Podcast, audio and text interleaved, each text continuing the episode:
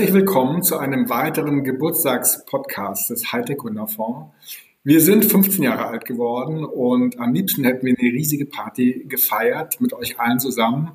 Geht leider nicht in diesen wilden Corona-Zeiten. Deswegen haben wir 15 Top-Sprecherinnen und Sprecher organisiert, Experten aus Politik, Startup, von der Investorenseite und haben 15 Podcasts organisiert mit 15 Minuten. Und heute haben wir Christian Miele, einen Tausendsassar, jemand, der ganz, ganz viele Hüte auf hat, äh, einerseits als Investor bei eVenture und seit Ende letzten Jahres als Vorsitzender des Bundesverbands Deutsche Startup, der schon sehr, sehr viel Wirkung entfaltet hat. Christian, der Unternehmer war, der Business Angel war, der alle Seiten kennt.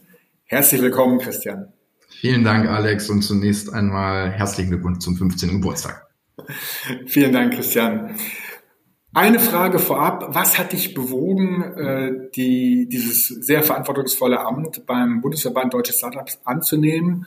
Und was hast du dir vorgenommen? Also ich, ich finde es einfach wichtig, sich einzubringen. Wir sind an einen Punkt gekommen und das spüren die Menschen ja überall auf der Welt. Wir haben ganz viele Herausforderungen vor uns und das spüre ich auch und ich möchte eben in dem Maße, wie es mir möglich ist, meinen Teil dazu beitragen. Und deshalb habe ich mich dazu entschieden, das mit dem Ehrenamt für den Startup-Verband zu machen.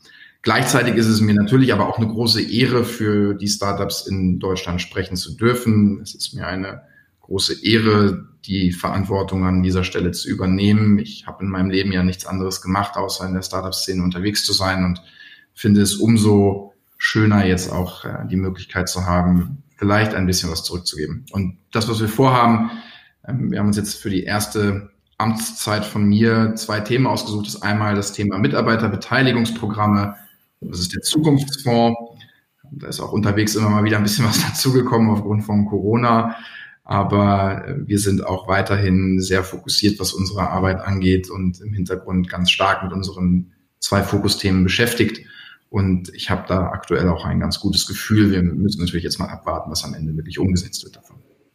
Ja, ja wir drücken euch die Daumen und unterstützen euch auch auf allen Fronten. Sind ja auch äh, selber da ein bisschen aktiv.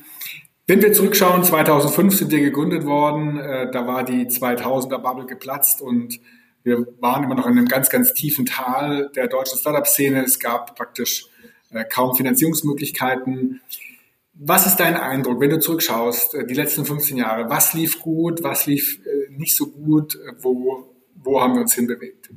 Naja, ich meine, du erkennst natürlich mal den übergeordneten Trend, dass Startups und dass Gründerinnen und Gründer immer häufiger zusammengefunden haben. Wir, wir sehen, dass die Anzahl der Gründungen zugenommen hat und auch die Volumina im Funding zugenommen haben. Also mal so ganz oberflächlich betrachtet äh, stelle ich natürlich fest, dass der Positivtrend äh, in der Startup-Szene sich nach dem Platzen der Dotcom-Bubble dann irgendwann auch wieder gut entwickelt hat.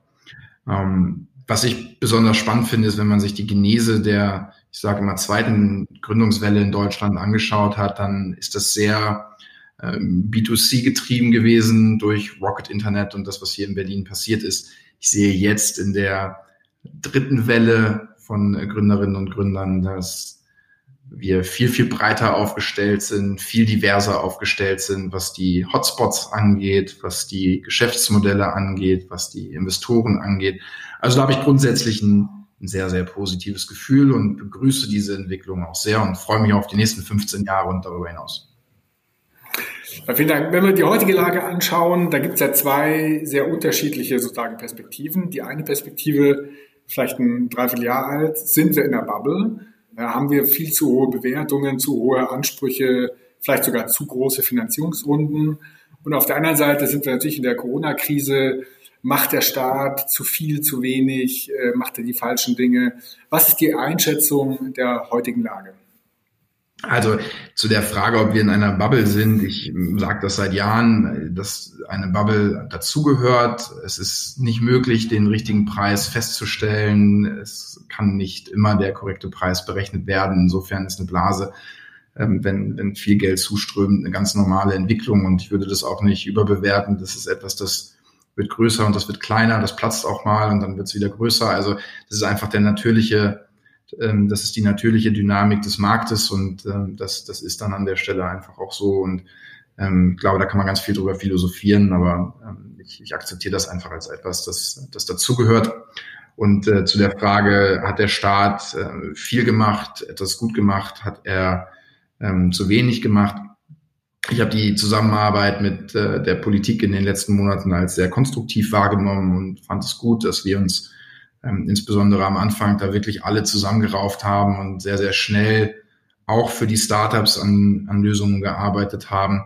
Ähm, ich gehöre weiterhin auch zu, zu einer Fraktion der scharfen Kritiker der ähm, äh, jeweiligen Maßnahmen, einfach weil ich es wichtig finde, dass wir immer konstruktiv an den Stellen, wo es Verbesserungspotenzial gibt, auch das ansprechen, bin aber gleichzeitig auch ein ähm, großer Freund und, und äh, sehr daran ähm, interessiert, da einen partnerschaftlichen Weg mit der Politik zu gehen, weil es bringt ja nichts, wenn wir versuchen, wenn wir, wenn wir nicht versuchen, gemeinsam an, an Lösungen zu arbeiten. Das habe ich auch gelernt in den ersten Monaten meiner Amtszeit. Ähm, das ist einfach so, wie es ist. Das muss man auch akzeptieren. Das muss ich auch akzeptieren. Und die Politik hat ihre Regeln. Wir haben unsere Regeln. Und dann muss man versuchen, dass man das zusammenbringt.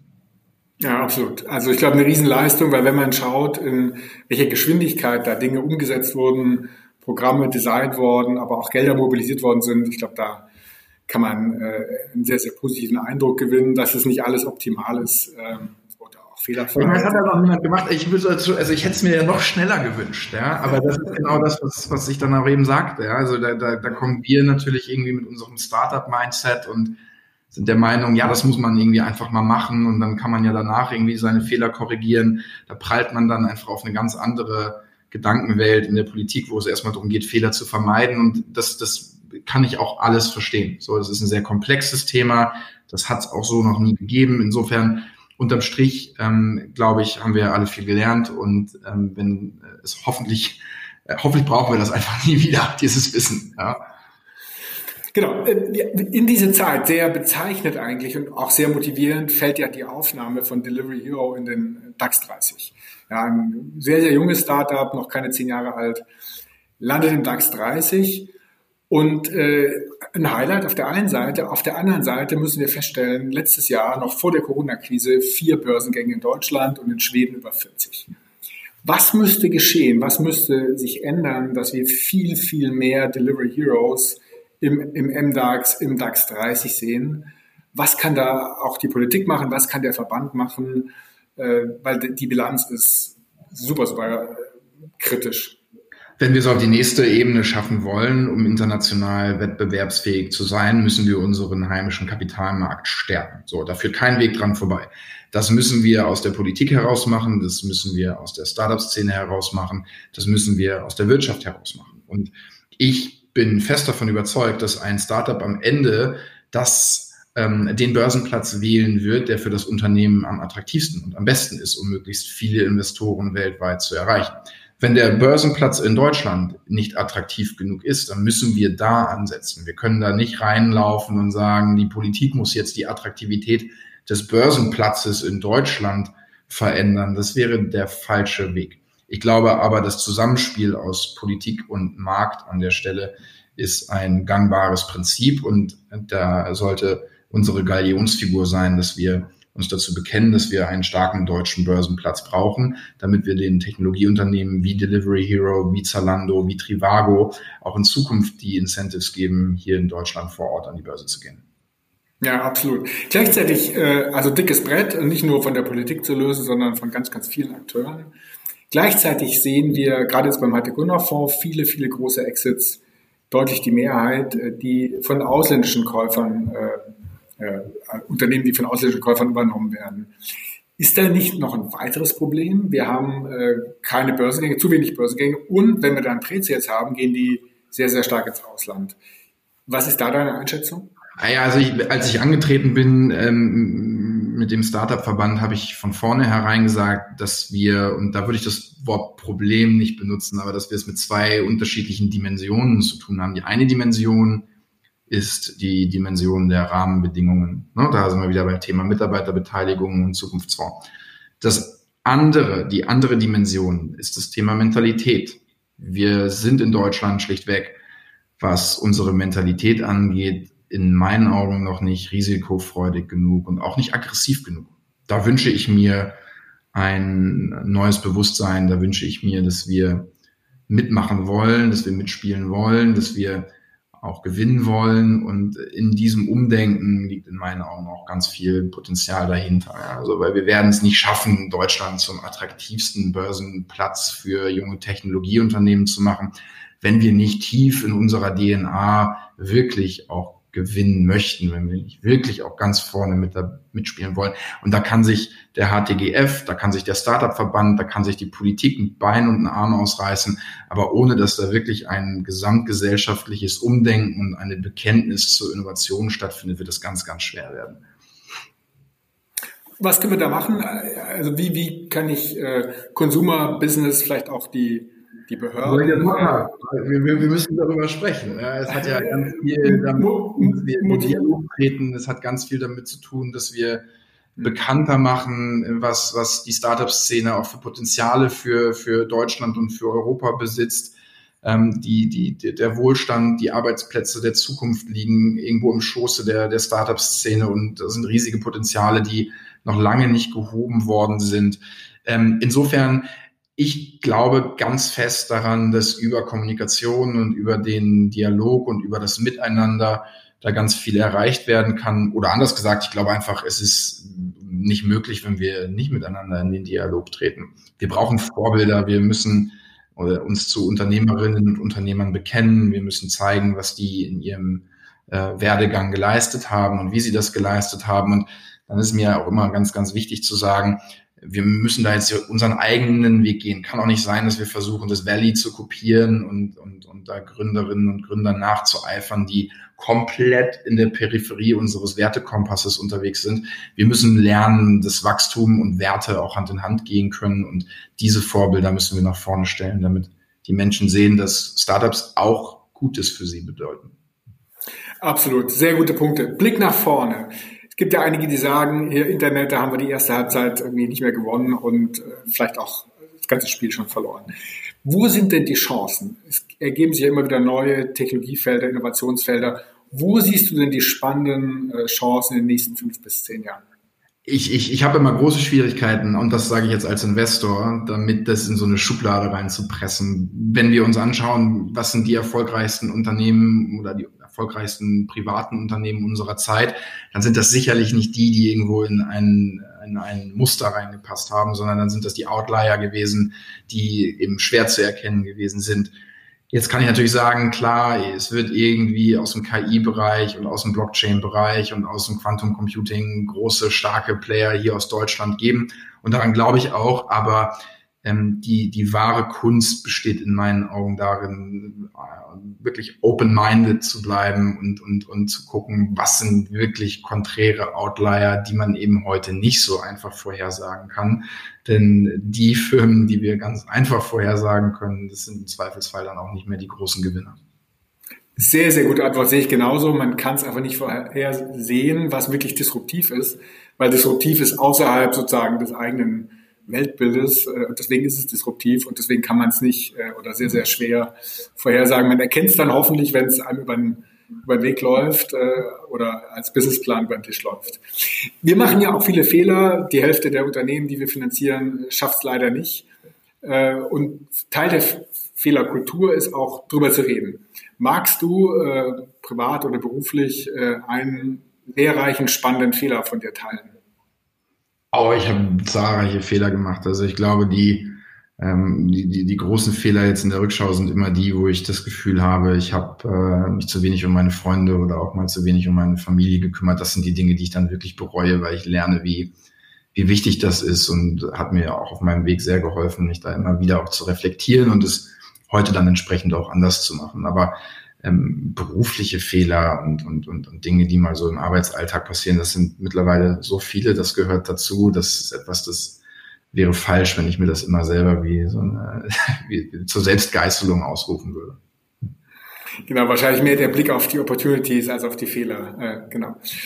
Zum Abschluss, lieber Christian, äh, stell dir vor, du wirst befördert Kanzler in Deutschland. Was würdest du machen? Und wie siehst du, wie siehst du die Startup, äh, wenn wir das Interview in 15 Jahren führen, wie siehst du die Startup-Szene in 15 Jahren?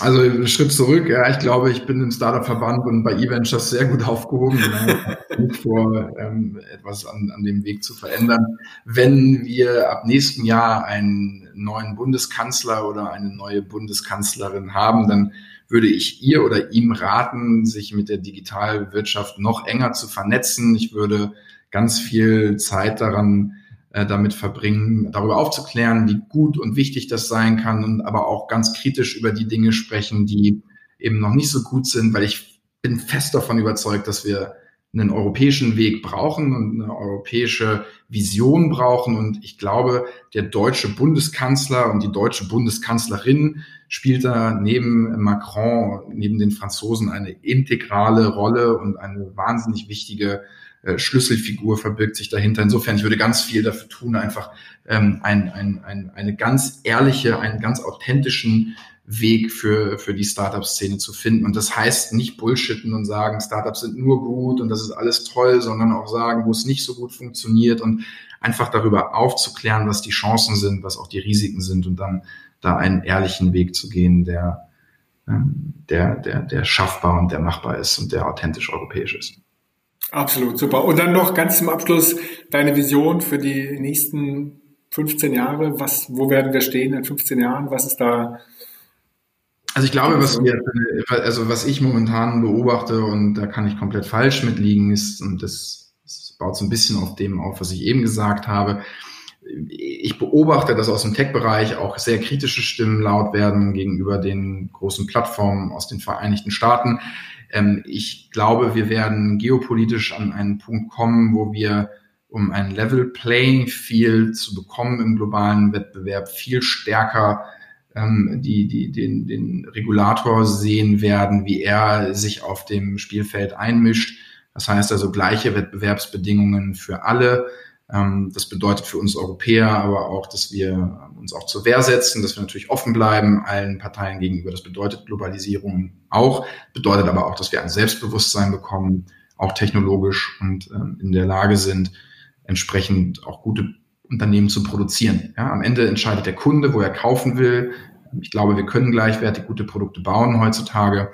Ähm, und wir müssen einfach nur aufpassen, dass wir, wir uns da nicht unnötig rumschubsen lassen. Und ich glaube, die nächsten 10, 15 Jahre werden dahingehend echt spannend, mal zu gucken, was passiert denn mit Plattformen wie Google, mit Amazon, mit Facebook, mit, mit Apple, die an der einen oder anderen Stelle eben eine, eine unglaubliche Marktmacht bis in den Monopolismus besitzen und damit letztendlich Marktversagen vorliegt. Ja, und da wird sehr, sehr spannend werden zu sehen, wie, wie gehen wir damit um. Und ich meine, das sage ich als, als Startupper, als Vollblut ähm, Startup-Vertreter, ähm, dass wir eben auch gucken müssen, wo, wo funktioniert es nicht und wo, wo ist es eher destruktiv als konstruktiv.